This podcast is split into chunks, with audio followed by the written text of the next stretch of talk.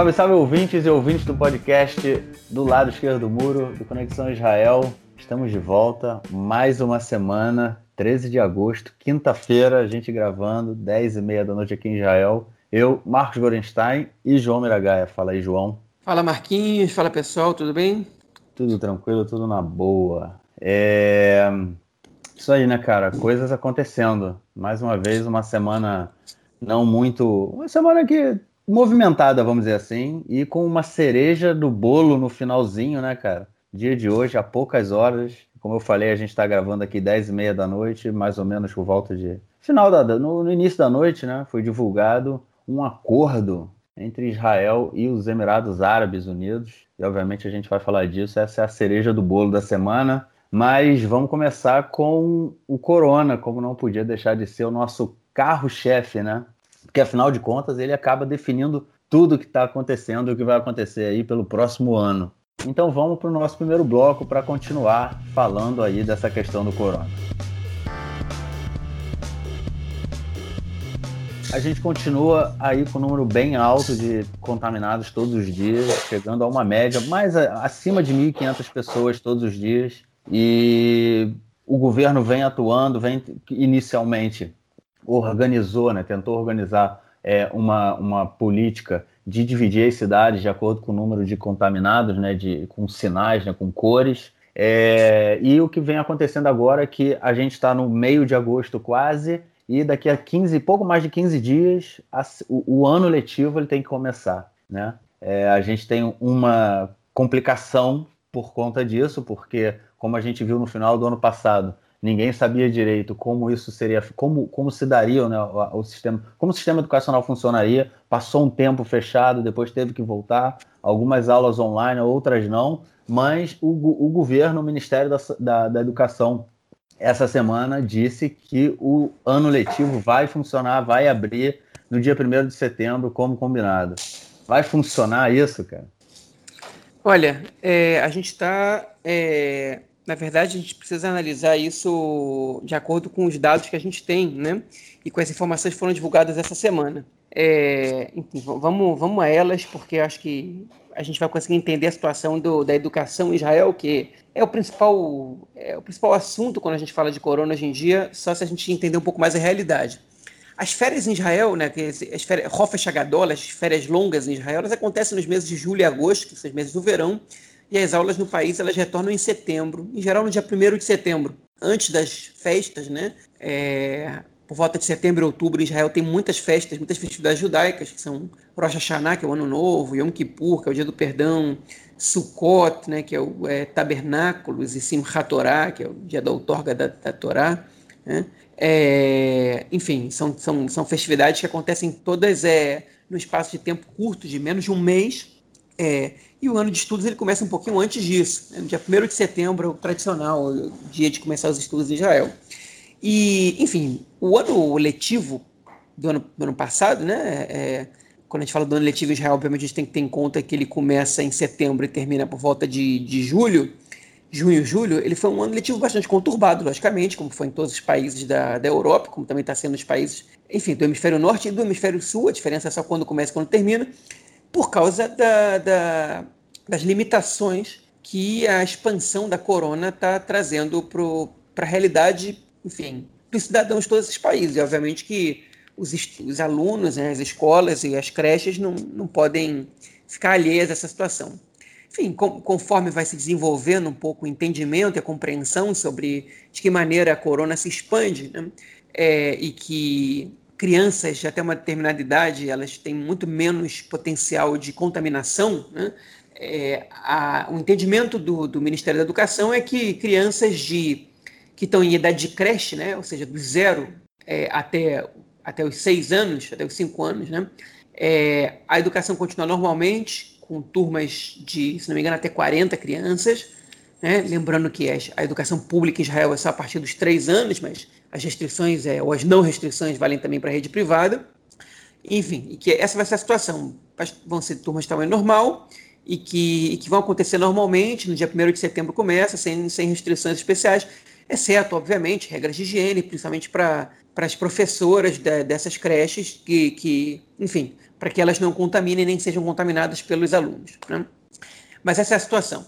É, a partir dos seis anos, quando as crianças entram na, na idade escolar, né, na rede pública de educação básica, é, do, dos seis aos oito anos, as crianças vão estudar é, num regime de cápsulas, que é como se diz aqui, que é um regime que elas se encontram em, em turmas menores, né? ou seja, em, se em Israel as turmas elas são de 35 alunos, mais ou menos, até 35 alunos, agora vai diminuir para um máximo, se não me engano, de 20 alunos por turma. É, enfim, é, com restrições, crianças de 6 é, e 7 anos, acho que se não me, se não me engano, não vão precisar usar máscaras, é, e de crianças de 8 anos somente no recreio, é, mas os professores sim, enfim, e tem uma, uma série de restrições para acontecer nesse sistema de cápsulas. A partir dos 9 anos, as crianças em Israel, elas vão ser, a, a partir dos 9 anos até o fim do que seria o ensino médio em Israel, é, a educação ela vai ser à distância e presencial. O que, que isso quer dizer? Que as, as crianças precisam chegar duas vezes por semana nas escolas e, e também em turmas fixas de poucos alunos, ou seja, os professores trabalham todos os dias dando aula presencial e os outros dias eles têm aulas, é, é, enfim, online, né? É, também foi reduzido, esqueci de dizer isso, a partir dos seis anos já é reduzido. Em Israel você tem aula seis dias por semana, a sexta-feira não vai acontecer, pelo menos no primeiro momento, é, e durante os outros três dias da semana, nos quais as aulas não são presenciais, as crianças têm aula é, de maneira informatizada, online, educação à distância, né? Talvez recebam exercícios e tudo mais. Enfim, essa é, a, essa é a situação que foi divulgada já tem duas semanas pelo Ministério da Educação, em conjunto com o Ministério da Saúde. Na verdade, foi uma imposição que o, que o gabinete da Corona e o Ministério da Saúde fizeram ao Ministério da Educação, que foi obrigado a acatar, para que a educação pudesse funcionar. O ministro da Educação se chama Yoav Gallant, ele é um ex-general, quase foi chefe das Forças Armadas, ele foi preterido é, na, na, mesma, na, na mesma decisão que levou o Netanyahu e o ministro da Defesa no seu momento, que era o Ehud Barak, a escolherem o Benny Gantz como ministro da Defesa, é, por, um, por conta de uma acusação, enfim, de alguma sujeira que o Gallant teria cometido. É, eu não me lembro exatamente qual é o caso, mas enfim. É, e por isso ele foi preterido. Um pouco depois ele pediu para entrar para a reserva no exército. Ele entrou para a política no partido Culano, que era o partido do Moshe Carlon, um partido que chegou a ter 10 cadeiras nas eleições de 2015. E, enfim, depois se somou ao Likud, e o Gallant, ele, ele, enfim, ele tem é, uma posição de prestígio dentro do Likud, é, e ele, tanto que ele recebeu o Ministério da Educação. É, e o Gallant, ele apresentou, junto com o seu diretor-geral do Ministério, uma proposta para o Ministério da Educação essa semana para o início do ano de estudos, é, que, enfim, que pudesse ser condizente com as restrições da corona. Né? E, e, ele apresentou essa situação que a gente acabou de descrever. Né? E, obviamente, que para que você tenha aulas em cápsulas e que você tenha professores dando aula é, é, também em sala de aula e também na educação à distância, você precisa de um corpo docente maior do que o Israel tem hoje. O Ministério da Educação ele é o segundo ministério mais caro do país, né? o segundo ministério no, que, que, que, mais recebe orçamento do país. Ele só perde o Ministério da Defesa. É, enfim, a, até alguns anos atrás, ele tinha chegado a ultrapassar o Ministério da Defesa. Né, o crescimento vegetativo em Israel é muito alto, é, né, é, a, natalidade no país é muito alta, cada vez entram mais crianças no, no sistema de, de, de, de, ensino, e o Ministério da Educação ele tem gastos que eles aumentam de maneira contínua. Né? E agora o Galante viu uma situação que os gastos iriam aumentar mais ainda, além do que o número de alunos aumenta gradualmente todos os anos, é, a gente tem essa situação da corona.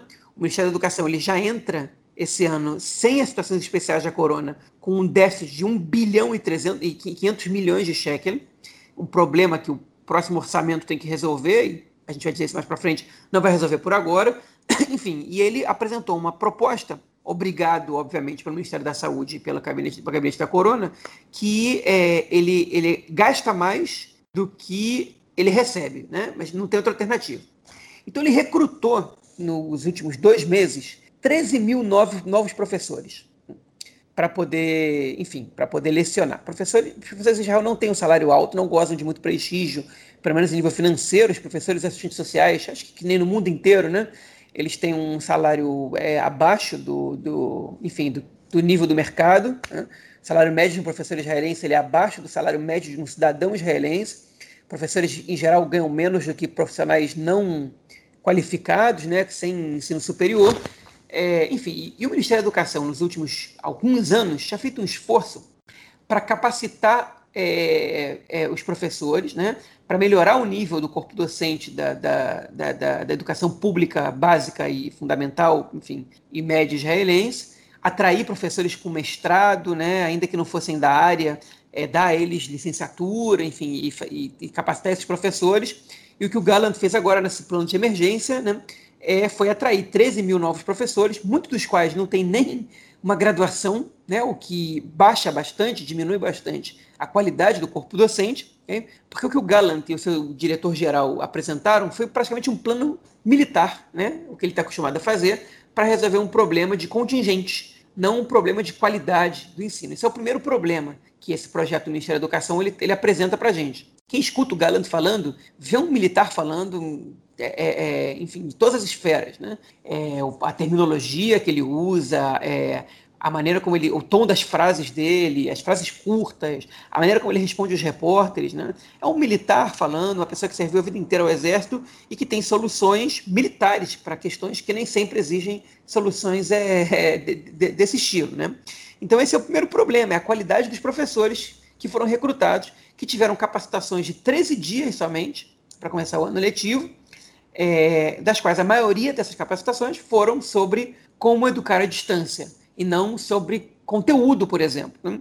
Esse é o primeiro problema. É, o segundo problema que a gente tem é que 30% do, dos alunos israelenses das escolas, perdão, 20% dos alunos, eles não têm internet em casa. 20% não têm internet em casa. É, e dos que têm internet em casa, não necessariamente eles têm acesso a computadores ou a smartphones para ter aula no nível que o Ministério da Educação está exigindo para a educação à distância. Porque é, muitas vezes os alunos têm irmãos ou irmãs, muitas vezes os alunos é, precisam compartilhar o, o, computador com os, o pai ou a mãe que estão é, tendo que trabalhar em casa, né? enfim, e, e, muitas vezes você tem é, é poucos aparelhos em casa que permitem é, a educação à distância para compartilhar com muita gente, enfim. E é uma situação bastante complicada, que se estima que cerca de 40% dos alunos não seja capaz de acompanhar o ensino à distância da maneira como o Ministério da Educação prevê. Terceiro problema, okay, que, que não é menos importante, é que hoje por hoje, como a gente não tem orçamento, é, enfim, como eu disse, o, o Ministério da Educação já estaria entrando esse ano com um déficit de 1 bilhão e 500 milhões de shekel, né? mas que é, com, com, toda a crise da corona e as mudanças, esse déficit ele pode ir de 4 a 8 bilhões de shekel no espaço de um ano, né? pode ser um déficit ainda maior, para um orçamento que em 2017 era de 62 bilhões de shekel. Ou seja, é, você pode entrar o ano de 2021 aqui sem dinheiro para bancar os projetos do Ministério da Educação, para pagar o salário dos professores, enfim, para uma série de questões, para pagar a conta de luz das escolas, ou o que seja. Né? Então a gente vai começar um ano de estudos aqui em Israel com uma perspectiva é, de professores de pior qualidade, né? é, é, com uma perspectiva de, de, um, um, é, de, alunos que não vão conseguir acompanhar o projeto é, e talvez com falta de dinheiro para executar o básico da educação pública em Israel, né? que também emana, obviamente, isso é importante dizer, da criação de um Ministério é, da Educação Superior, que, que, enfim, que até pouco tempo estava ligado ao Ministério da Educação, que tirou do Ministério da Educação parte do seu orçamento, okay? e, obviamente, dois ministérios gastam mais do que um só, ainda que eles cuidem das mesmas coisas, porque você aumenta o número de funcionários, que você aumenta o número de escritórios, você aumenta uma série de gastos é, extras que um segundo ministério traz, okay? no momento é, que o país atravessa uma grave, uma grave, crise econômica e de saúde pública, enfim, e que vai dificultar ainda mais a situação do, do ano de estudos. Então, uma situação muito perigosa que a gente está passando agora, é, para a qual o Ministério da Educação deu uma resposta muito rápida, garantindo o início do ano de estudos e resolvendo com um band-aid, né, o, é, as, é, curar as feridas, mas a gente sabe que o band-aid não cura, ele só esconde as feridas e que em algum momento, se nada for feito, essas feridas vão abrir okay? e elas vão aparecer piores do que elas estavam, porque se você só tapa as feridas, elas podem infeccionar. Então, enfim, essa é grave situação do, da situação do ensino básico em Israel, muito preocupante e que a gente espera que ela possa ser resolvida rápido. E já não vai ser resolvida rápido, porque o orçamento do país tinha que ser aprovado para daqui a 11 dias, ele só vai ser aprovado em novembro, como eu disse, vai ser ponto para o nosso próximo tópico. Bom, é isso. Acho que você deu aí o panorama geral da questão do ensino aqui em Israel dessa abertura aí no início de setembro, daqui a um pouco mais de duas semanas. Vamos ver aí como é que vai ser. Mas ainda nessa questão do corona, uma notícia que surgiu que finalmente os israelenses vão poder começar as férias de verão no final, né? Como a gente acabou de falar na questão do início da, do ano letivo. Mas é que essa semana é, foi decidido que Israel vai fechar alguns acordos para que israelenses né, possam ir visitar é, os países, é, alguns países aqui na região, mas também recebe e começa a receber também alguns turistas. É, e esses países são Bulgária, Croácia e Grécia. Porém, na Grécia, alguma. É, eu acho que na Grécia que tem algumas cidades é, e regiões específicas e o país e, e, vão receber somente 600 israelenses, né? E aí eles não, não vão precisar ficar de, de isolamento também quando eles voltarem. É, mas eles vão ter que fazer, né? Eu acho que em quase todos, nesses três países, eu acho que antes de viajar, eles vão ter que fazer um teste de corona dois dias antes de viajar e chegar no aeroporto com o resultado na mão para poder, poder embarcar. É, mas é pelo menos aí uma abertura, né? É uma podendo, pessoal podendo sair um pouco, que é a tradição, né? Nas férias de verão, o israelense viaja muito, sempre milhões de israelenses, ou, enfim, milhões de voos, né? Milhões de passageiros todo ano saindo aqui de Israel. É, e finalmente, no meio dessa crise do corona, não sei se é finalmente, né? mas no meio dessa crise do corona, é, alguns países começam a aceitar israelense, apesar do alto número né, de contaminados, de contagiados. E na verdade eu nem falei disso lá no início, deixa eu só é, dar a atualização, que eu falei que o número tava, que era o número de 1.500, já uma média de 1.500 todo, todo dia, é, mas a gente tem hoje aí pouco mais de 24 mil doentes é, ativos, né, só para lembrar. Então é isso, o céu, o, o céu se abrindo, né, como eles falam por aqui, né? É, enfim, Saiu agora uma reportagem no canal 12 sobre a maravilha que é viajar para a Croácia. Realmente parece um país muito bonito, né, com uma história interessante. É, é, enfim, para a Bulgária, que é um destino que os israelenses já são mais é, acostumados a ir. É, mas a Grécia e o Chipre eram as bolas da vez, pelo menos até, um, até pouco tempo. O Chipre, pelo jeito, declinou quando viu que a contaminação em Israel está muito alta. E a Grécia, como você comentou, né, limitou o número de israelenses para 600 durante essa, essas férias é, que foi um balde de água fria. Né? 600 é muito pouca gente. Né? Vários cruzeiros saíam de Israel para a Grécia, para as ilhas gregas nessa época do ano. Não sei se 600 pessoas, pode ser que eu esteja enganado, mas deve ser um, dois cruzeiros só. Enfim, fora as pessoas que viajam de avião, de barco, de tipo, próprio veleiro, de outras maneiras. Enfim, é, mas é o que tem, né? E o que tem as pessoas estão festejando. É, em relação ao turismo interno em Israel, é que é um problema maior, porque muitos países não concordam em mandar as pessoas para Israel, que não é um país verde, como se diz, né? Então, Israel tem hoje, circulando pelo país, 17 mil turistas. Parte deles já estava aqui desde antes do, da crise da corona. É, Israel costuma receber 4 milhões de turistas por ano. 17 mil num mês é um número muito pequeno, principalmente se tratando do verão. É, então, enfim, essa abertura dos céus, né, como se diz aqui em hebraico, é, muito enfatizada e comemorada pela ministra do Transporte Miri Regev, na verdade, enfim, representa pouco para pouca gente. Pois é, vamos ver. E os preços também devem estar no, no céu, né? 600 pessoas indo para a Grécia, deve estar, tá, não deve estar tá fácil de ir, não. Não deve, ser, não deve estar tá fácil ser um dos 600. É, e a última notícia aí desse bloco do Corona é que o governo né, volta a falar mais uma vez em fechamento, em, em quarentena. É, isso não entra em contradição com a abertura do, do ano letivo, não, cara? Ou abre ou fecha, né, cara? Pois é, é essa indecisão ela está sendo uma constante nas últimas três semanas, desde que o Rony Gamzu Proyecto, né, o executor de políticas públicas sobre o corona, foi nomeado. Ele é contra o fechamento, ele é a favor de uma política intensa é, de mapeamento e monitoramento da, dos contagiados é, e de fechamento somente em cidades vermelhas, né, que, é, que são as cidades que estão com um número muito alto de contaminados. É, mas o, o, gabinete da Corona ele, ele tem falado é, é, rotineiramente sobre esse fechamento, sobre esse lockdown, né, como no Brasil estão acostumados a escutar mais a palavra, existe um termo, em hebraico chamado seger, né, para se referir a isso, mas enfim. É, e hoje, quando o gabinete da Corona estava se reunindo, depois de 16 minutos de reunião, o primeiro-ministro Netanyahu abandonou a reunião é, e voltou umas horas depois com a notícia bombástica do dia, é, que eu já vou dando spoiler, né? Que é a relação, a normalização das relações com os Emirados Árabes Unidos Então essa decisão ficou adiada, né? Se vai ter fechamento, se não vai ter, para depois. Então a gente fica nesse limbo aí, porque hoje em dia Israel, agora nesse momento em Israel, não se fala de outra coisa que não essa, essa normalização das relações, que de fato é um assunto importante que merece tomar todas as manchetes. Enfim, então não sei se tem mais o que comentar sobre a situação da corona, fechamento ou não fechamento, porque a gente não tem notícia para comentar.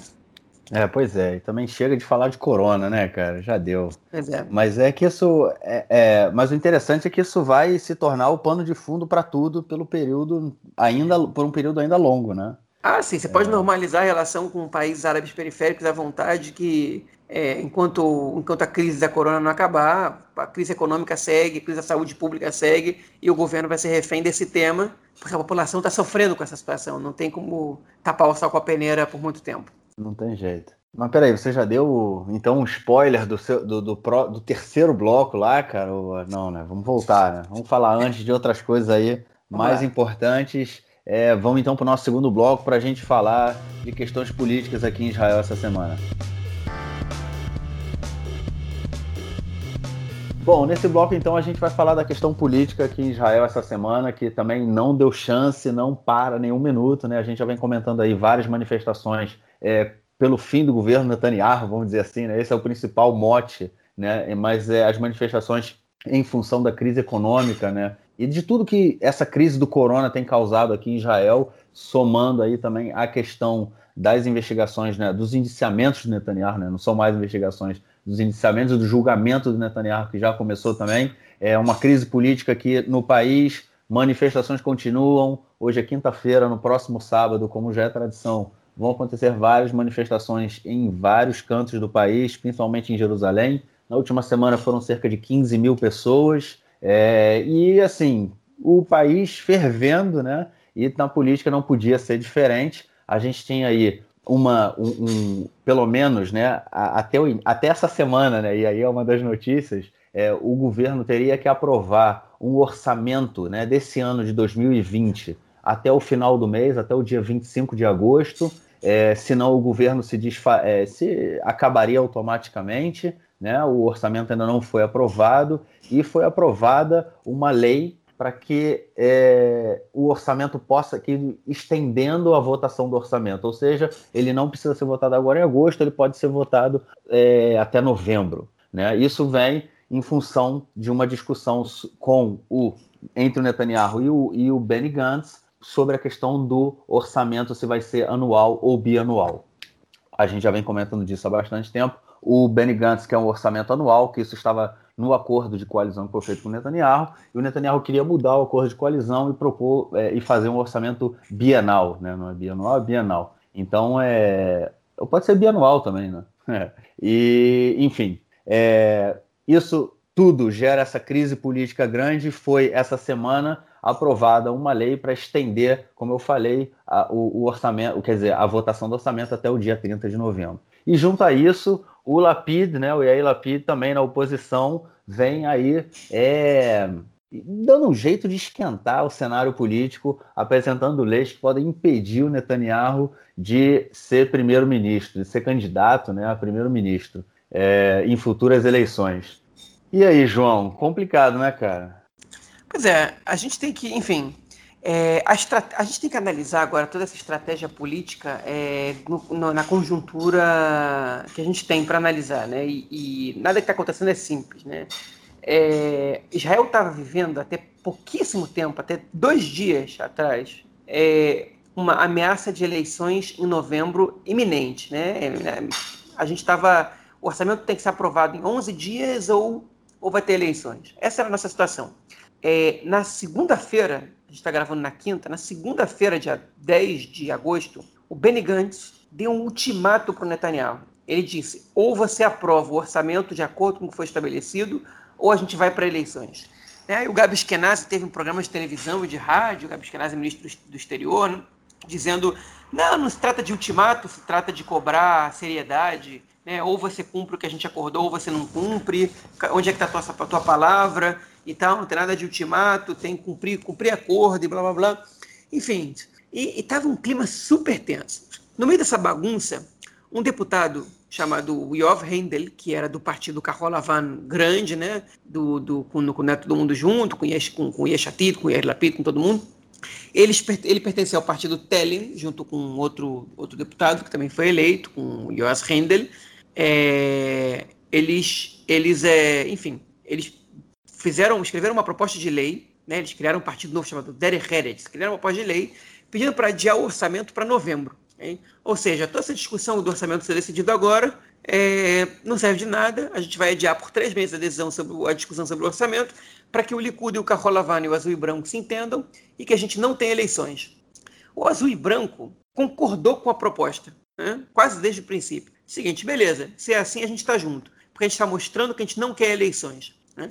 Eu acho que lá no fundo o azul e branco não estava muito a favor dessa, dessa proposta de lei, não. Mas eles, eles concordaram com ela e começaram a apoiá-la porque eles perceberam que o Netanyahu ele queria eleições. Né? E aí ele jogou para o Netanyahu essa situação: olha só, se você realmente não quer eleições, aprova esse projeto de lei do Handel. E aí ficou essa discussão e blá blá blá, e veio o ultimato. E o Netanyahu, em vez de aprovar o orçamento de dois anos, enfim, foi uma discussão enorme. O Netanyahu mandou um monte de deputados do Likud para a televisão para dizer que era impossível preparar um orçamento para dois anos, que eles tinham desse ano já, já escrito, mas que para dois anos não tinha, e blá blá blá e tal, que, que a gente sabe que isso é uma bobagem, que você, enfim, ele já tem um projeto de orçamento pronto para um ano, porque já, isso já, o Ministério do, da, das Finanças ele tem que estar com isso preparado. Ele diz, ah, porque a corona pode mudar tudo, que adianta fazer um orçamento para dois anos, quando na verdade você não está falando de dois anos, está falando de menos que um ano e meio. Enfim, e, e eles, o Netanyahu viu e disse: bom, beleza, é, é, se a gente vai para eleições nessa situação, é, é vai ficar claro para todo mundo que a gente está convocando eleições. Então vamos aprovar esse projeto e a gente pelo menos empurra a situação até novembro. E se em novembro não tiver acordo com azul e branco, ou se em novembro gente decidir que a gente quer eleições, e simplesmente a gente força o orçamento de um ano, mesmo que esse um ano seja para dois meses, né? novembro e dezembro. É, porque se fala sobre isso. E, e, e, os deputados do Likud responderam perguntas sobre isso depois que o Netanyahu aprovou, a, a, a, resolveu aprovar esse projeto, de, esse projeto de lei, que foi aprovado depois pela Knesset, né, pelo menos em primeira leitura. A segunda e terceira leitura ainda não, não, foram, ninguém se apressou muito para que seja para que tenha segunda e terceira leitura. Eu acho que para que todos eles tenham o benefício da dúvida, para que até daqui a 11 dias, se alguma coisa ruim acontecer, se alguma situação é, é, for conveniente para algum dos lados que se provoca eleições, para que eles votem de maneira contrária a esse adiamento do, da, da lei do orçamento. Enfim, então isso foi aprovado. A princípio, a gente está livre de eleições em novembro, não em fevereiro. Né? Em fevereiro pode ser que tenha eleições. E o orçamento foi empurrado com a barriga. E muitas questões ficaram sem ser resolvidas. Tem projetos de vários ministérios que não estão recebendo orçamento, porque a gente não tem orçamento para o ano de 2020, né, do Ministério do Bem-Estar Social, por exemplo, né, que ajuda famílias é, uniparentais ou pessoas com, com, situações de risco, tem programas que não estão recebendo orçamento, de educação, como a gente comentou no bloco anterior, não está recebendo orçamento para completar, na verdade, os seus gastos já, já previstos. Enfim, vai, é, os movimentos juvenis em Israel estão sem receber orçamento por causa da, da, da lei do orçamento não existir, de 2020 ainda não, não ter sido aprovada. Enfim, tudo isso é uma bagunça gigantesca, mas os partidos concordaram no adiamento e empurraram com a barriga o orçamento para novembro, porque a situação da corona é preocupante e ninguém, nenhum dos dois partidos queria levar é, a pecha de, por minha causa, está tendo eleições agora, no momento mais inoportuno, quando pelo menos 70% da população israelense não quer eleições. Enfim, essa é a, essa é a primeira situação. A segunda situação dessa semana é, foi a proposta de lei do Yair Lapid, do partido Yeshatid, que, aliás, vou fazer aqui um parênteses, semana tiveram outros dois bate-bocas dele com o Netanyahu, né? É, a gente comentou na semana passada do bate-boca sobre a, a, a, formação do Lapid, que o Netanyahu disse que, que, o, que o Lapid é, que o pai dele disse que uma pessoa tinha que, para ser primeiro-ministro, tinha que ter formação, o Lapid não tem a prova que dá para ele o ensino médio em Israel, né? Enfim, e o Lapid respondeu dizendo que, que o Netanyahu está sensível às ações que ele acusou o golpe. Enfim, essa semana teve outras duas trocas de acusações, uma delas a mais engraçada dessa semana. Né?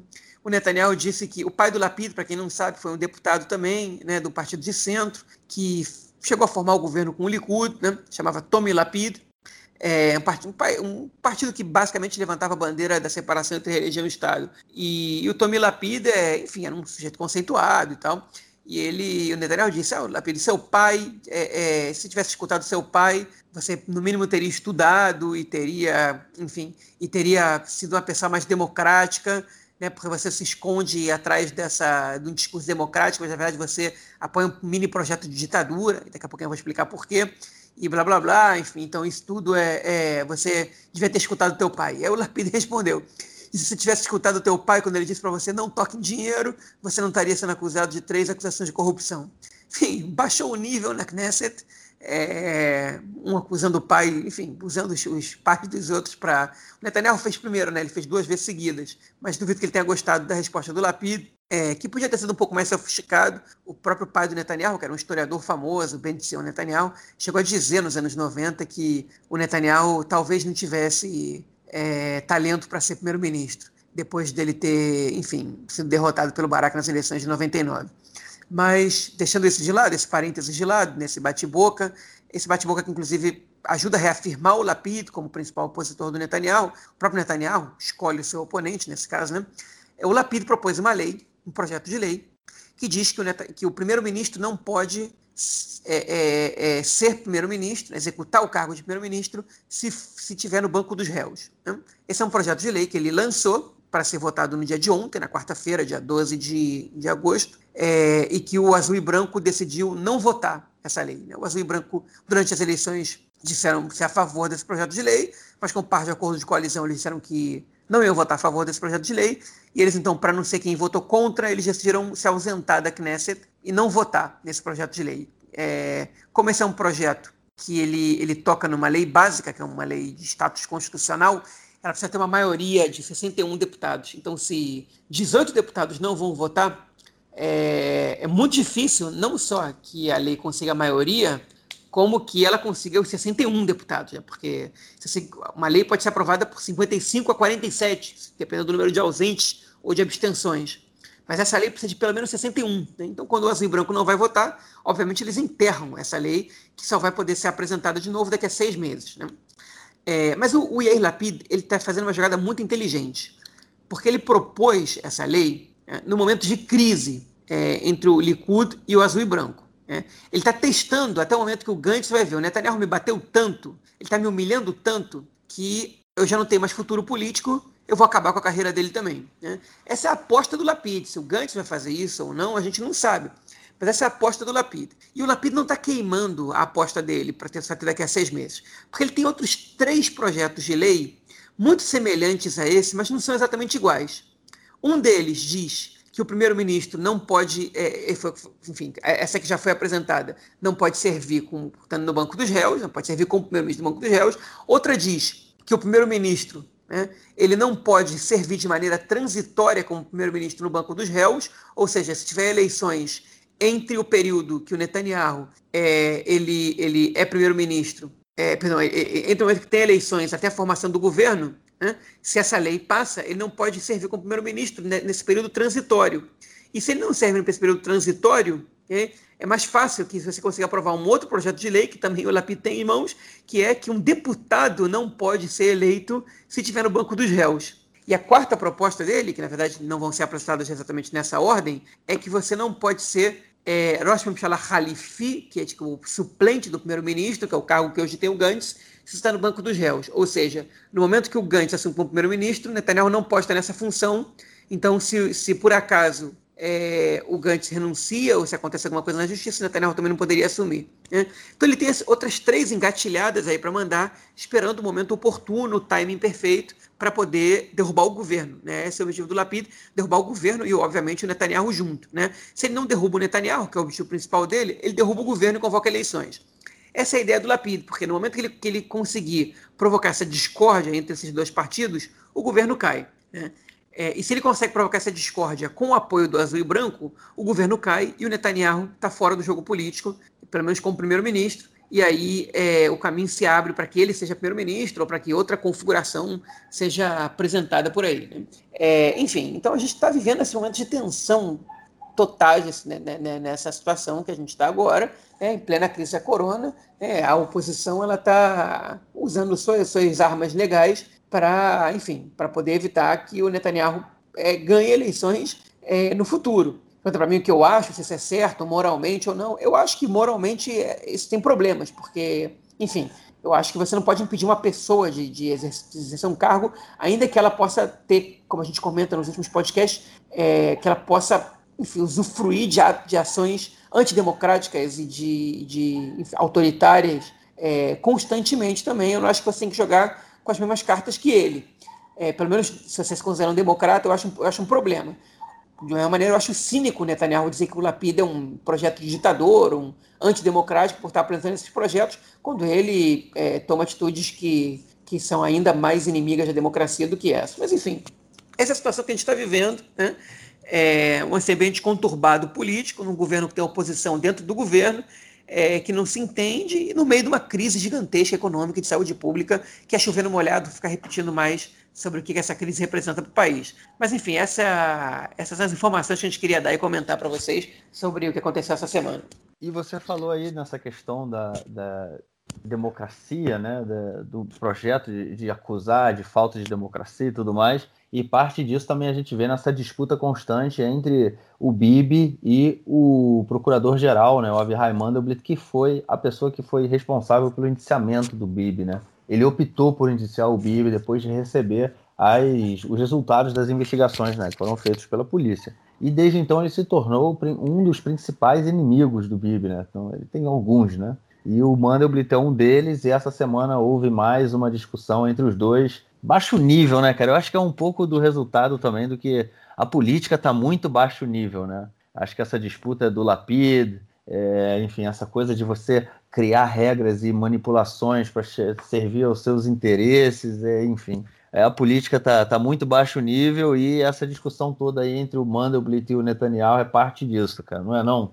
É, é assim, é, é, é, é, o apelo, né? Na verdade, mais por parte do Netanyahu, né? Vamos só, enfim, botar as cartas na mesa e esclarecer tudo. O Netanyahu, que a gente comentou no podcast passado, que ele está se sentindo ameaçado de morte, ele e seus familiares, né? E está dizendo que gente comentou o caso da Dana Aron, que é uma pessoa que, que é um perfil fake, foi descoberto essa semana que é de um israelense que não mora no país, né?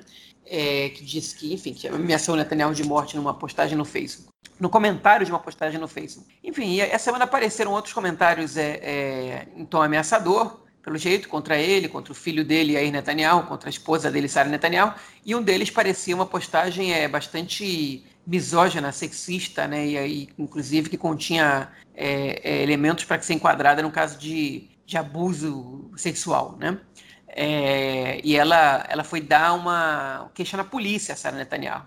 E o Netanyahu escreveu uma carta pública dizendo que o Mandelblit, que é uma espécie de procurador-geral, faz nada para coibir esse tipo de coisa que ele deixa tudo isso passar, que se alguma coisa acontecer com ele, com os filhos dele, com a mulher dele, é culpa do Mandelblit, que não faz nada e que espera que ele dessa vez pelo menos tenha uma ação para dar, vez de um discursinho fajuto, uma resposta fajuta.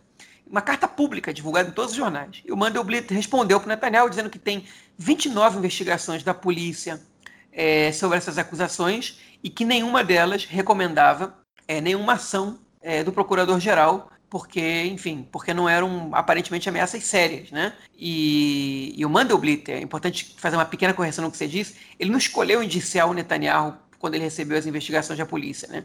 Ele resolveu acatar a sugestão da polícia de, de, de que o Netanyahu vire réu, ou seja, a polícia recomenda que o Netanyahu vire réu depois da investigação e ele, ele leu tudo e decidiu acatar, decidiu concordar com essa, com essa visão da polícia. E dessa vez a polícia está dizendo: olha, não é caso para para enfim para ações drásticas. A gente não sabe exatamente como é que está o, enfim, tem investigações são sigilosas e tal, talvez alguma coisa apareça, talvez alguém vá preso, mas é, segundo o Mendelblitz, o Mendelblitz não procede essa, essa reclamação pública do Netanyahu, que é uma reclamação política. Essa foi a resposta de, feita de maneira bastante é, sutil é, do Mandelblit, né? E o Haim Levinson, que é um um comentarista político do Aretz, né, nessa semana no canal 12, disse que é, existem infinitos casos de, de, abuso sexual nas redes sociais.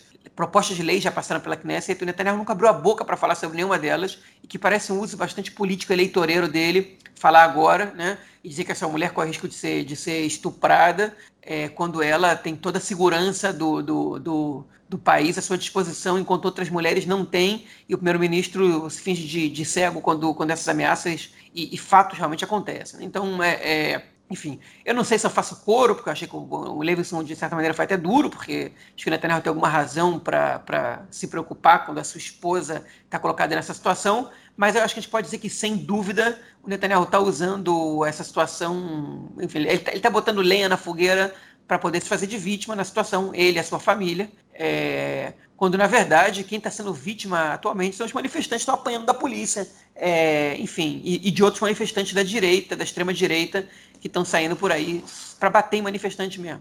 Enfim, acho que com isso é, não tem mais nada a acrescentar. É, tam, outra vez é chovendo molhado, porque a gente está se repetindo em relação ao que foi semana passada.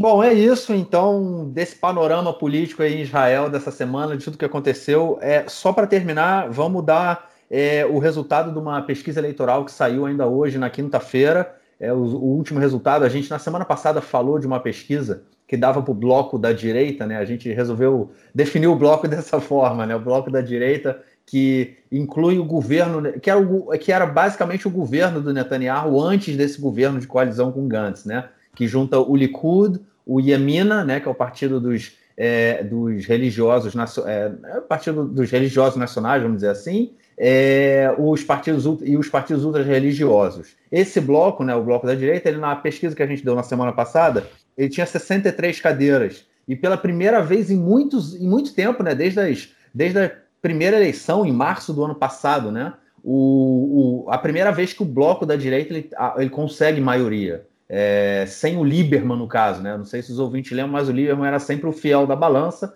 e a gente comentou isso que na última eleição ele perdia um pouco esse status. Na última eleição, não, na última pesquisa, né, que teve na semana passada, ele perdeu um pouco esse status. Então vamos aí ao resultado dessa semana. E o bloco da direita volta a cair no, na pesquisa que a gente teve essa semana. Na semana passada eram 63 cadeiras, nessa semana 60 cadeiras, o que voltamos aí ao empate técnico, né? É, e aí, no caso, o Lieberman volta a ter uma, uma. volta a ter um destaque, né? Volta a ter algum peso. Mas enfim, vamos lá ao resultado. O Likud com 27 cadeiras, o Yesh Atid, né, que é da, o, o, a liderança da oposição do partido do, do é, Yair Lapid, com 20 cadeiras, o partido Yemina, do Naftali Bennett e da Elliot Shaked, com 18 cadeiras, Areshimah Meshutefet, que é a lista unificada dos partidos de maioria é, de eleitorado majoritariamente árabe, com 15 cadeiras, o partido Israel Nossa Casa, do Lieberman, da Victor Lieberman, com 9 cadeiras, o Azul e Branco, do Benny Gantz, com nove cadeiras. Eles tinham quantas? 17 cadeiras nesse, nesse, nessa cadência agora, eles cairiam para nove, de acordo com as pesquisas.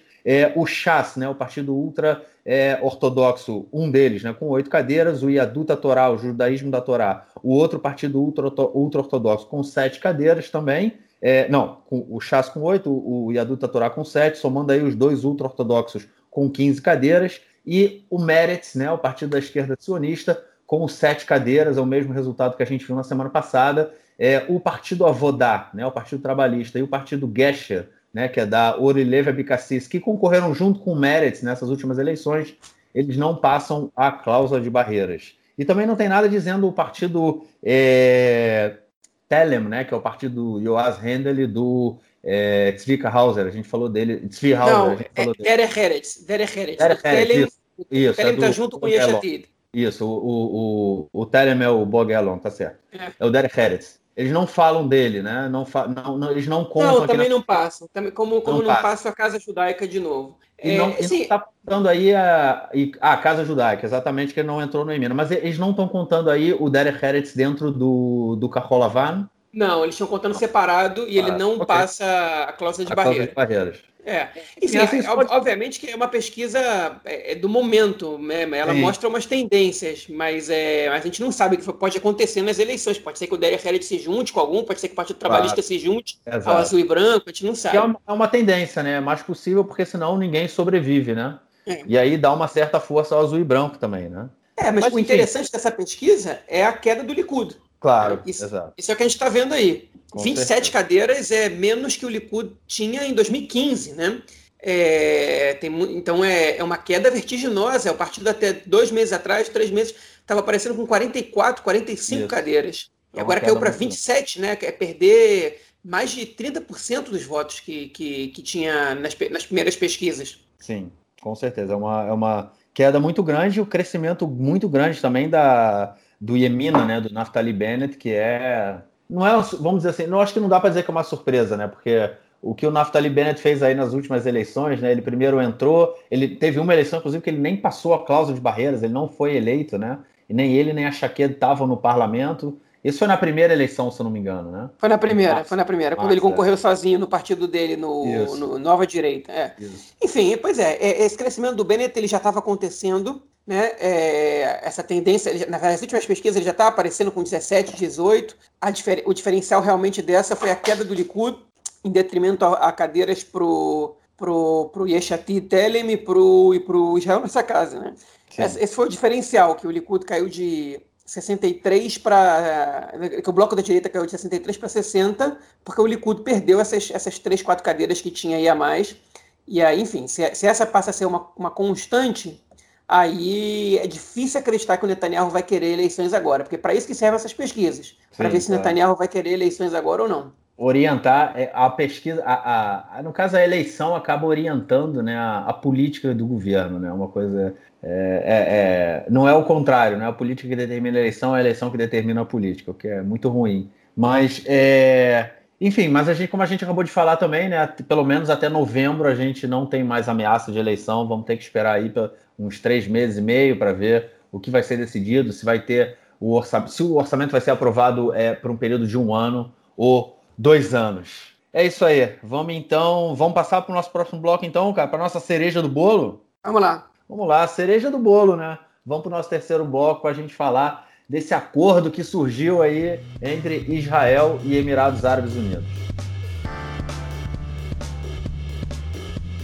Bom, Netanyahu e o governo é, anunciaram aí um acordo que realmente é um acordo que ninguém, não é que ninguém esperava, mas enfim, pegou todo mundo de surpresa. É um acordo entre Israel e Emirados Árabes Unidos, o Netanyahu chamando um acordo de paz, a televisão também, as mídias, grande parte é, das mídias falando com um acordo de paz entre é, Israel e Emirados Árabes, mas a gente vai comentar sobre isso, é um acordo de paz mesmo ou não daqui a pouquinho. É, mais um acordo que ele surge aí no momento em que, é, só para fazer uma recapitulação, né, a gente, o, o Netanyahu prometeu para um mês e meio atrás, né, já, uau, já tem um mês e meio, João, a, a anexação, né, era para o início de julho, a anexação de parte dos territórios palestinos. O embaixador né, dos Emirados Árabes nos Estados Unidos, ele fez um vídeo, ele gravou um vídeo é, é, falando da que um, um, passo como esse, né, se Israel desse um passo como esse, colocaria em risco é, as relações que estavam sendo construídas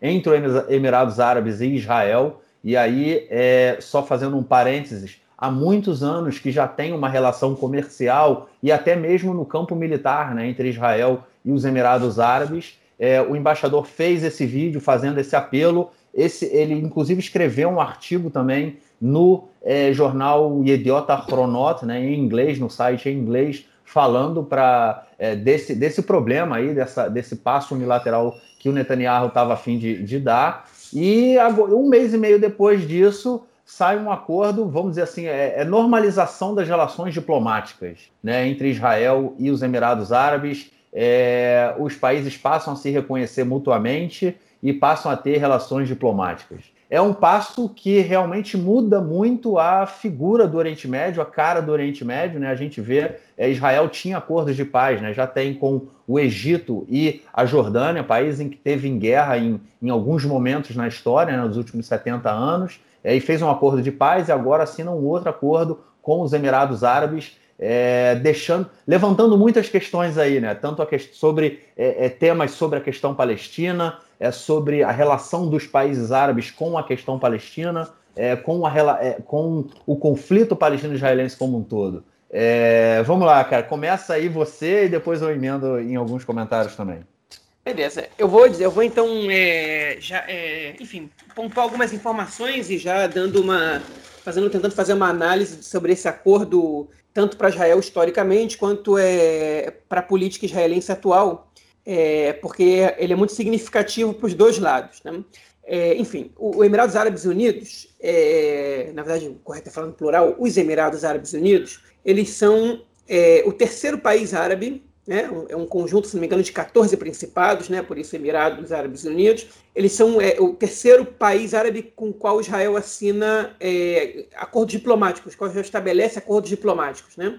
O primeiro foi o Egito, em, em 79, o segundo foi a Jordânia, em 94, e agora os Emirados Árabes Unidos, em 2020. É, não é o terceiro país de maioria muçulmana, né? Israel já teve relações diplomáticas com o Irã antes da Revolução Islâmica, Israel tem é, relações diplomáticas é, com a Turquia, ainda que estejam estremecidas no momento, é, e, e, também tem é, com outros países também, se não me engano, com o Marrocos e com a Tunísia, as relações, é, elas também, também existem relações diplomáticas, eu, eu não sei se, se existe embaixadas dos pa nos países, mas, mas existem acordos comerciais e de turismo mútuo e etc.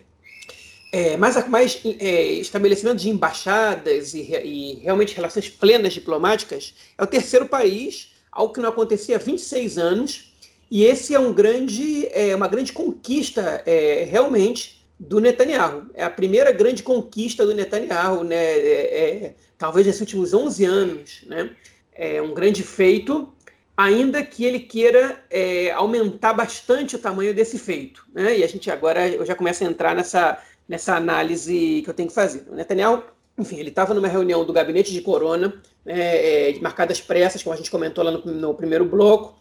Ele saiu em 16 minutos, ninguém entendeu porque ele saiu, os jornalistas já estavam fazendo piada no Twitter, né, que, que a reunião é tão importante que o Netanyahu em 16 minutos vai embora, né, e que, enfim, a reunião depois foi, não, não deu nada, não deu nenhum resultado, e é, mais ou menos é, entre as 6 e 7 da noite, é, foi divulgado na quinta-feira que é, Israel passava a estabelecer, passava, enfim, Israel e os Emirados Árabes Unidos, foi divulgado primeiramente no Twitter do Trump, embora alguns órgãos de, de imprensa tenham dado furo, é, que Israel e os Emirados Árabes Unidos estabeleceriam historicamente relações diplomáticas, comerciais, de, de, enfim, parcerias militares e, inclusive, uma cooperação para o desenvolvimento da vacina contra a corona. Né? É, o Trump divulgou isso é, de maneira muito efusiva, então muito alegre, porque para ele também é uma conquista política, ele pode se, se apresentar né, com o cacife de quem conseguiu estabelecer relações entre esses dois países.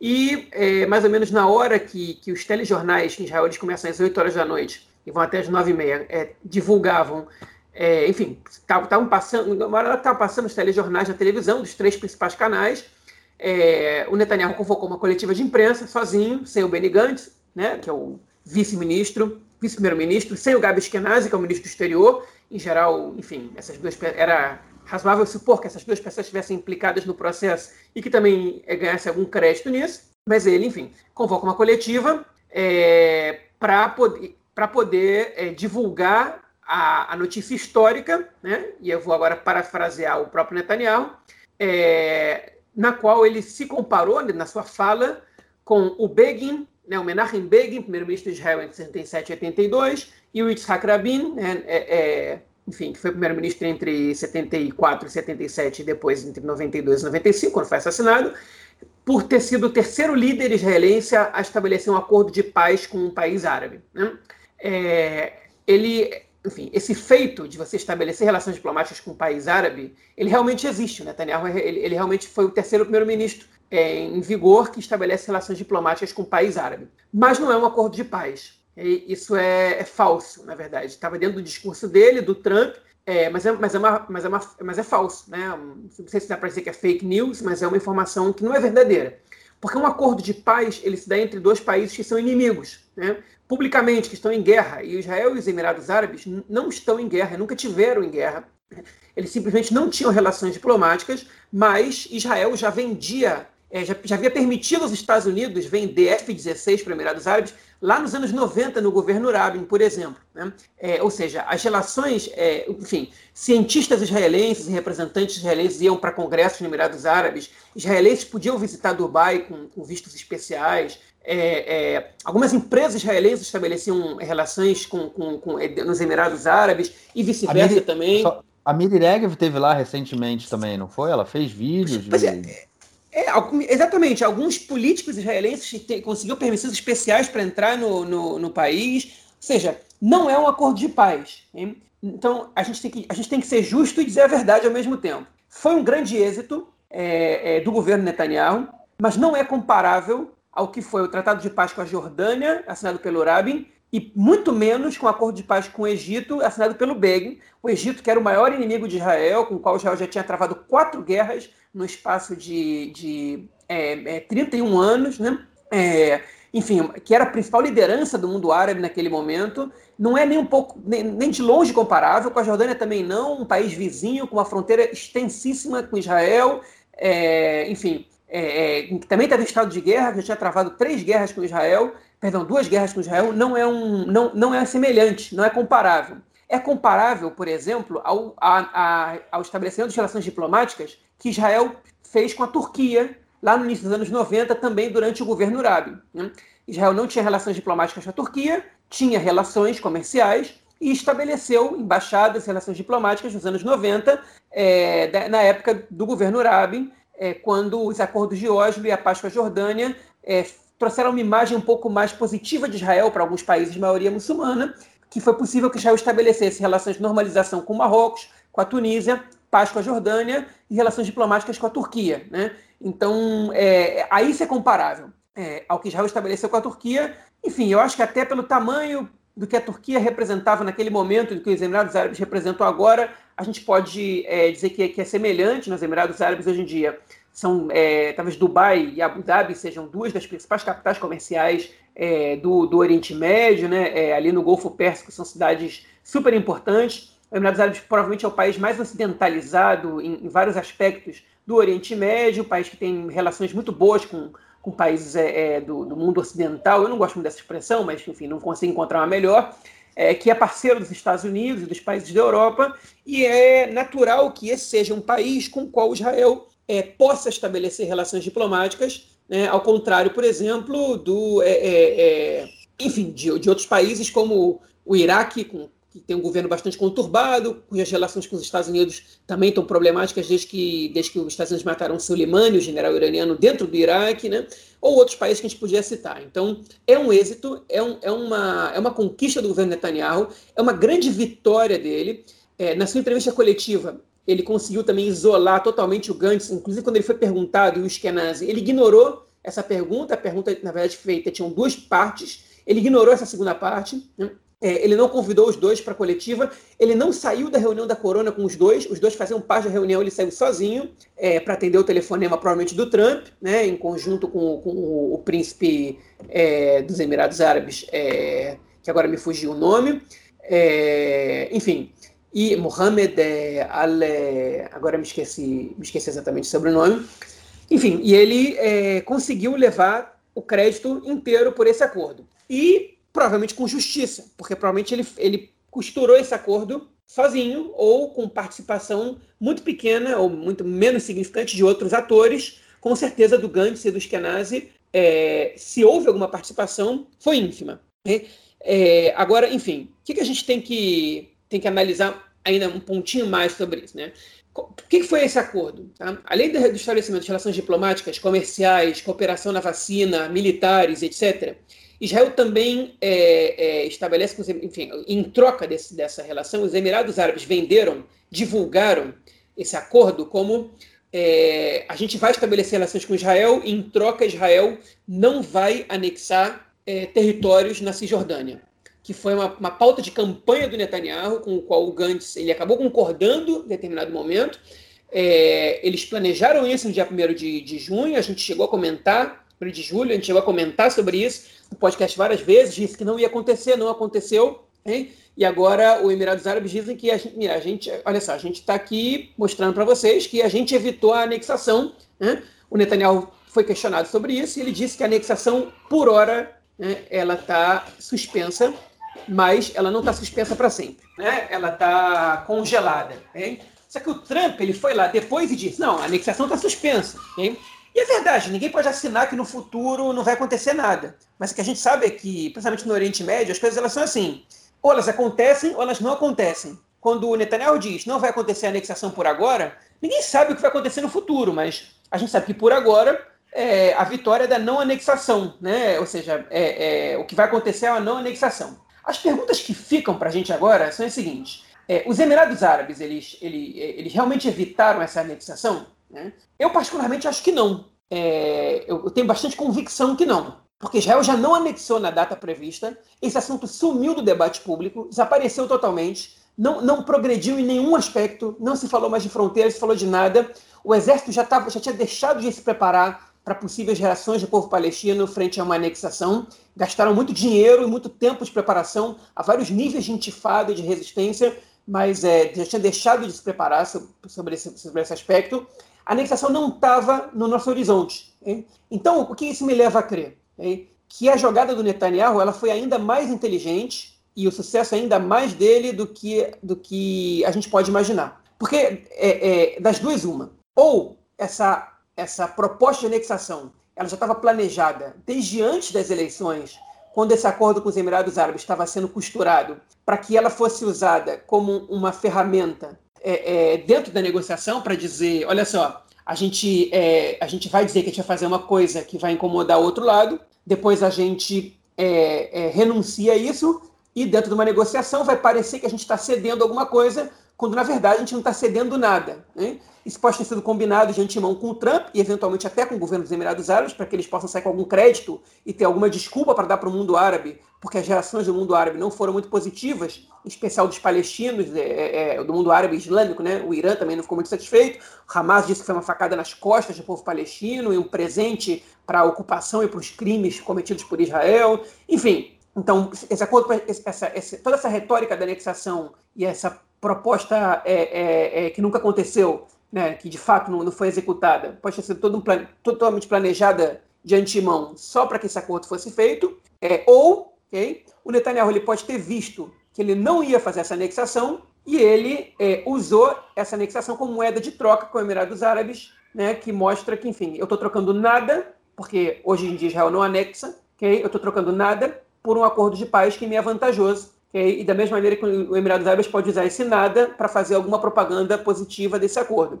Não, a gente não sabe é, quais eram as intenções do Netanyahu quando ele prometeu essa anexação, a gente não sabe qual das duas opções é verdadeira, se isso foi tudo planejado de antemão ou se isso foi usado no decorrer da, dos fatos, mas a gente sabe que ele usou muito bem a anexação para alcançar um objetivo político, okay? e ele está de parabéns, e a gente tem que dizer isso aqui, é, porque ele realmente conseguiu é, um, um, enfim, ele conseguiu uma, uma, um feito histórico para Israel, que é o estabelecimento de relações com o terceiro país árabe na sua história, né, em mais de 70 anos. É, se isso vai significar estabelecimento com outros países árabes, a gente não sabe. Tem fontes dizendo que sim, a gente não sabe quais. É muito difícil que países árabes importantes, mais importantes que os Emirados Árabes, como a Arábia Saudita, né, é, o Iraque, sejam, sejam os próximos, porque esses dois países têm problemas históricos com Israel, no caso do Iraque, ou a Arábia Saudita é, disputa uma posição de destaque no mundo árabe, principalmente com o Irã, no mundo muçulmano, na verdade, é, e, e, estabelecer relações com Israel dificultaria um pouco essa, essa posição da Arábia Saudita de liderança, do mesmo jeito que aconteceu com o Egito, que perdeu essa posição de liderança no mundo árabe depois da paz com Israel e do alinhamento com os Estados Unidos. Né? E a Arábia Saudita já é alinhada aos Estados Unidos o suficiente para arriscar ainda mais a sua posição de liderança no mundo árabe, fazendo paz com Israel, pelo menos assim acredito eu. Mas enfim, o Netanyahu vendeu também essa paz como um tapa na cara da esquerda, que diz: olha, a, a, o discurso histórico da esquerda é que é, a paz se alcança através de troca de territórios. E a paz só vai vir quando a gente fizer paz com os palestinos. Né? E o Netanyahu ele disse isso no discurso. A gente está fazendo aqui o, é, é, essa, essa retórica de paz por territórios, ela é falsa. Ela é tanto falsa que a gente conseguiu fazer paz com os Emirados Árabes sem renunciar a um centímetro do território. A gente troca paz por paz, não paz por territórios. Ou seja, eles nos dão paz e nós damos paz para eles. Ele, então ele conseguiu, de alguma maneira, atacar o discurso da esquerda. Okay? Ele provou que ele, de alguma maneira, tem razão. Existem países árabes que podem estabelecer relações diplomáticas com Israel sem que Israel faça paz com os palestinos antes. Mas, outra vez, a gente tem que sempre lembrar que esse não é um acordo de paz hein? e, que, e que, se fosse, de algum, algum, de algum jeito, pelo menos no discurso, Israel renuncia a territórios. Não, a territórios que Israel deixa de anexar. Né?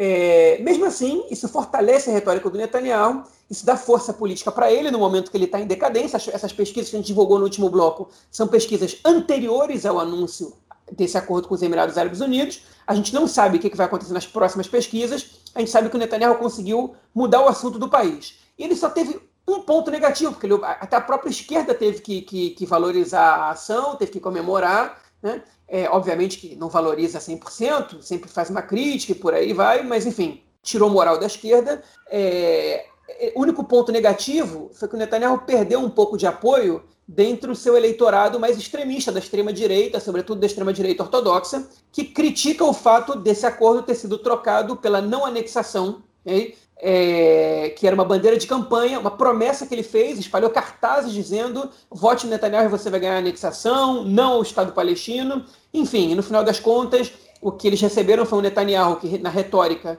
ele diz que ele concorda com o projeto de Estado palestino do Trump, e que, é, é, enfim, trocam um acordo de paz com o país árabe pela não anexação para os colonos é, de opinião mais radical, ou não colonos também, mas da extrema-direita.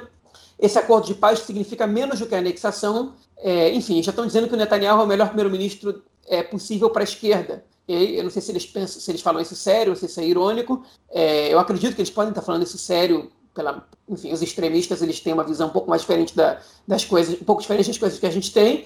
Mas, enfim, foi o único ponto negativo, o único lado que ele sai perdendo, é, mas eu acho que ele sai ganhando muito mais do que perdendo nessa história. Enfim, então é uma conquista política gigante, e não foi em cima dos seus rivais internos, foi em cima de um feito diplomático. É, outra vez, ele exagera no tamanho, é, mas o tamanho é grande. Ele só não é do tamanho que ele gostaria que fosse. É, eu acho que essa questão do tamanho aí é, é bem é, é, bem interessante, né? Porque é, é, você tem toda a razão, não é um acordo de paz, né, mas ele constrói isso dessa forma. Mas a questão também é até que ponto o público. É, é importante para o público diferenciar isso, entendeu? Se é um acordo de paz ou se é só um acordo comercial, entendeu? Ele infla, e eu acho, ele inflou né, o feito, e como você falou, realmente é um feito histórico, é, mas para o público eu acho que isso tem menos valor. Entendeu? O, que, o que é importante é que hoje é, foram criadas condições aí para o desenvolvimento de, de laços é, diplomáticos entre Israel e, e, os Emirados Árabes, se, se, vai, se é um acordo de paz ou se é um acordo comercial, diplomático, isso é menos importante para o público israelense, pelo menos. Agora, o que é, me chama a atenção nessa questão do discurso que você também comentou é essa questão de, primeiro, é, falar que não tem nada a ver, tipo, não é troca de território por paz, entendeu? É, a gente, quem quiser, a gente troca paz por paz. Isso tudo bem, falando aí no caso dos Emirados Árabes, mas é, no caso ele, ele não pode ter a mesma visão, né? E, ou pelo menos a gente, ou eu, não posso ter a mesma visão ou análise no, quando diz respeito ao povo palestino, né? Que é o povo em questão aí sobre a questão da guerra. Afinal de contas, a criação do Estado de Israel não criou um, um, um problema é, para os Emirados Árabes, para a população que vivia nos Emirados Árabes naquela região, na, naquele período entendeu? Como criou com os palestinos, criou aí a, a questão palestina, né? Mas não, não criou a criação de Israel, não criou uma questão para, para a população dos Emirados Árabes. Era a questão de um apoio, é, é, vamos dizer, ideológico, talvez. Né? Eu não sei se essa é a palavra, mas enfim, era um apoio em função de, do, do, palestino também ser, ser um povo árabe e ter essa proximidade. Na época se discutia muito mais a questão de um pan-arabismo, né? Eu acho que o principal, a principal questão desse acordo e que a gente tem que analisar aí como, como isso vai, como vai se desenvolver no próximo período é a transformação do Oriente Médio. Né? Eu acho que isso é uma coisa que a gente vai ter que observar, porque no momento em que o, os Emirados Árabes eles começam, eles tomam essa postura, é, e, como você mesmo falou, estão é, falando aí que outros países, ou pelo menos mais um país, possa também vir ir na mesmo, no mesmo sentido, na mesma direção. É, a gente tem uma transformação do Oriente Médio e da centralidade do problema palestino, da questão palestina, dentro do Oriente Médio. Né? Ele perde essa centralidade. É como se o, é, alguns setores do Oriente Médio, os menos radicais, né, é, vamos dizer assim, né, eles estivessem falando: ó, a questão palestina já não é mais tão importante para a gente, entendeu? A gente pode, é, deixa Israel existir, entendeu? Eles cumprem lá o papel deles, desde que criem um Estado palestino. A gente também é a favor do, da criação de um Estado palestino, mas vamos, vamos dar um passo atrás, entendeu? Eu acho que essa transformação do Oriente Médio que a gente começa a observar hoje,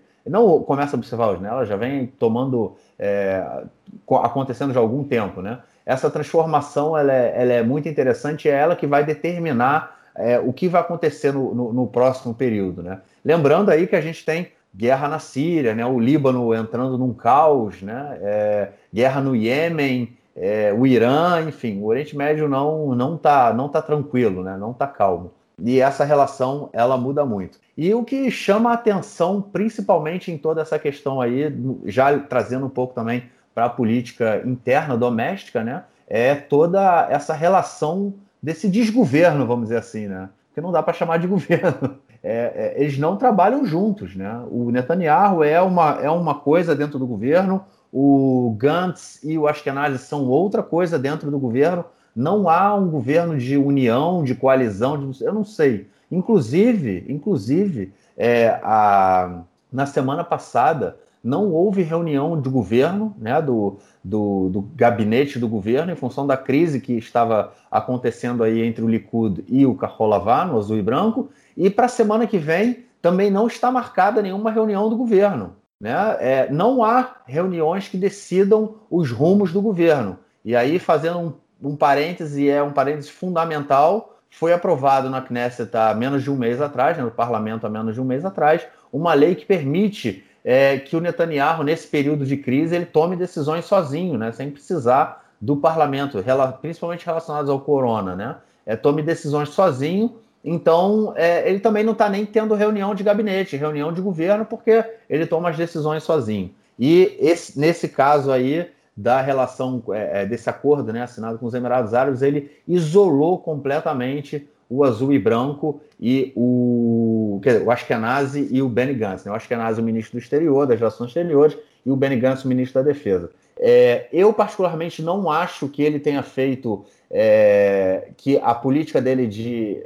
A proposta dele de anexar tenha sido pensada como forma de criar uma, um, uma pressão em cima dos Emirados Árabes. Eu não acho que essa tenha sido a política. Eu acho que se o Netanyahu tivesse tido a oportunidade de anexar, ele anexaria, entendeu? Ele, é, eu acho que o, ele sabia que as chances seriam, eram pequenas, né? Porque ele, ele, sabia o que o mundo diria e foi exatamente o que o mundo fez. A Jordânia ameaçou, a União Europeia ameaçou, a Alemanha dentro da União Europeia ameaçou muito. Havia países dentro da União Europeia que é, queriam inclusive sanções, né? É, que, é, enfim, algumas retaliações a Israel caso fossem feitos caso Israel anexasse. Mas sem sombra de dúvida, ele esse essa relação aí, esse acordo com, a, com os Emirados Árabes são é, é, um, é um feito muito grande para o governo Netanyahu. A gente tem que ver, como você falou, né, essa pesquisa que a gente divulgou ainda há pouco, ela foi é, feita antes desse, desse acordo. A gente tem que ver, possivelmente na semana que vem,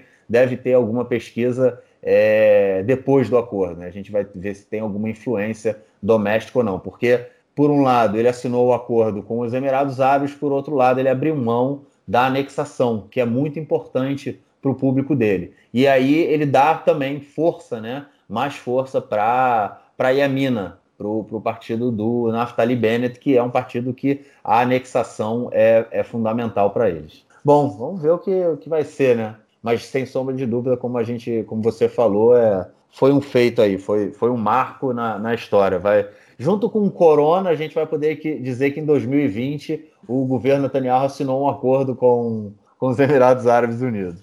É isso. Pois é. Beleza.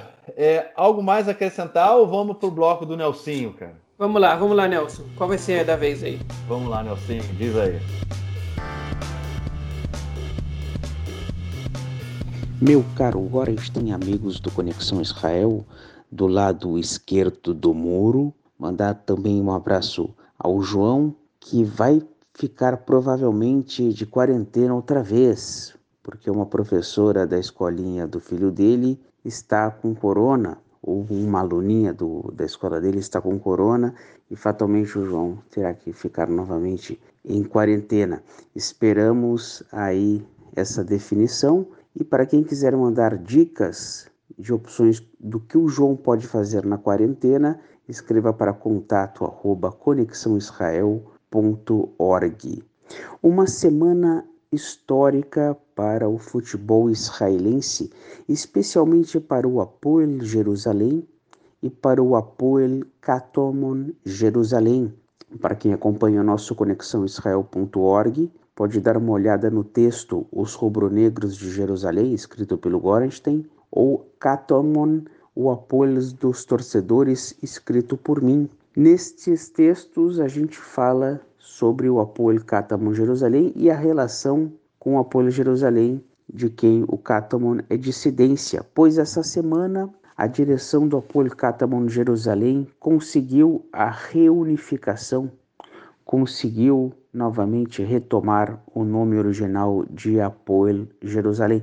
O Apoio Jerusalém, o velho, que era um clube empresa, já estava falido, cheio de casos de corrupção, caixa 2, 3, 4, 5. A várzea era muito grande. E o Apoio Catamon Jerusalém, que é uma ONG, que é uma agremiação de sócios, que é um clube que tem uma política maravilhosa, é um clube que busca a coexistência, a integração entre os povos, que está lutando e muito para chegar à elite do futebol israelense, que é exemplo na escolinha de futebol feminino, dentre outros outras áreas de atuação. Realmente, e essa semana também terminou a, o mandato da presidente, realmente fez um trabalho maravilhoso, magnífico. O Apoio Jerusalém, o Apoio Catamon Jerusalém, volta a ser o Apoio Jerusalém das antigas, um clube de sócios, um clube em que o torcedor tem vez e voz, em que o torcedor influencia, e não apenas um clube empresa em que o dono fazia caixa 2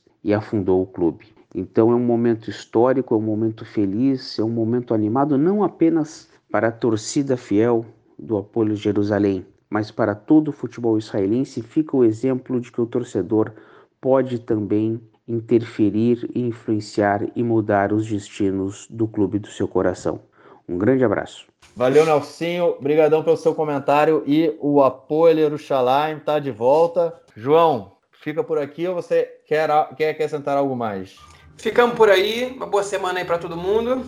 Valeu para vocês também. Boa semana. Vamos ver se semana que vem. Bom, eu espero que. Não sei se eu espero que ela seja mais calma, mais corrida, enfim. Que seja, né? Que seja. Vai ser quente, porque a gente está no verão e o verão é quente. Vai ser uma semana quente. A gente vem com as próximas notícias, então, aí na semana que vem. Gente, precisando entrar em contato com a gente, contato arroba conexãoisrael.org ou Facebook, ou é, o João tá no Twitter também é, Instagram, a gente está, enfim, entre em contato sempre que vocês precisarem. O podcast está disponível em todas as plataformas de podcast, nas principais, pelo menos. Vocês encontram no Spotify, no Google Podcasts, no Apple Podcasts, enfim, é fácil de encontrar. E é, eu, eu te, no meu outro podcast eu tenho feito um comentário, eu gostaria de fazer, vou fazer aqui também. É, o podcast, gente, é é muito boca a boca. Hoje no mundo a gente recebe muita informação, tem muita informação disponível para gente. Então, o que acontece é que para que mais pessoas ouçam, vocês também, ouvintes, são importantes é, ao indicar o podcast, ao falar que vocês ouvem, que o podcast é legal, que vocês curtem.